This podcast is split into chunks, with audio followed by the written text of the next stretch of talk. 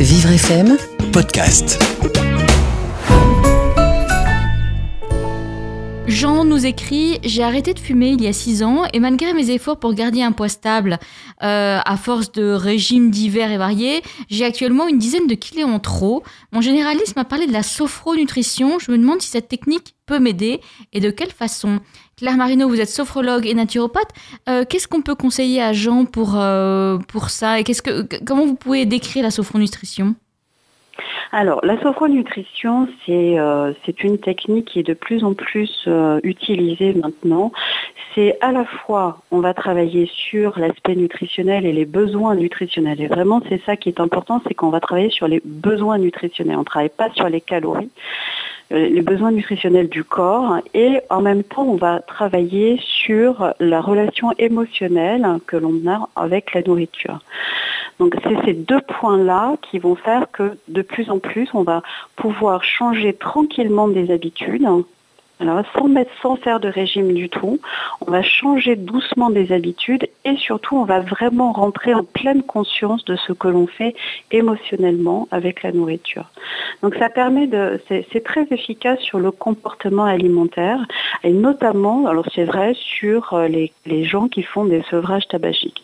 Alors, il faut savoir que dans le sevrage tabagique, il n'y a que 50% des gens qui vont prendre du poids et ce poids, ça correspond au poids qu'ils auraient fait s'ils n'avaient jamais fumé. Et le, comportement qu'on va avoir vis-à-vis de ce poids, c'est une compensation de la cigarette. Donc c'est vraiment c'est vraiment un comportement qui est lié aux émotions de la cigarette. Et donc là, on va avoir une alimentation qui est un symptôme. D'un malaise, de quelque chose qui n'a pas été réglé. Même si on a arrêté la cigarette, on est passé sur euh, l'alimentation un peu plus compulsive, sans s'en rendre vraiment compte. Hein. Mais euh, du coup, on prend du poids de façon beaucoup plus émotionnelle. Alors c'est vrai que là, la sophronutrition, elle va nous permettre de doucement reprendre, de changer nos habitudes et puis en même temps d'apaiser nos émotions et peut-être d'aller chercher pourquoi pourquoi est-ce qu'on a ces compulsions, qu'est-ce qui se cache derrière ce symptôme? Ça peut concerner tout le monde, la sophronutrition, ou, euh, est-ce qu'il y a des, des, comportements plus, euh, qui, qui, euh, qui, seraient plus faciles à aider? Oui, alors c'est une approche qui vraiment concerne absolument toutes les personnes qui ont pris du poids. On sait que 98% des gens qui prennent du poids sont des gens qui ont fait des régimes, donc ils finissent par avoir un vrai problème de comportement et une relation très particulière avec la, la nourriture.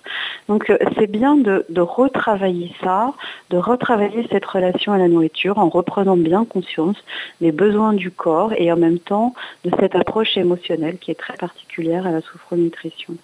Donc ça, c'est, ça concerne absolument tout le monde. Voilà.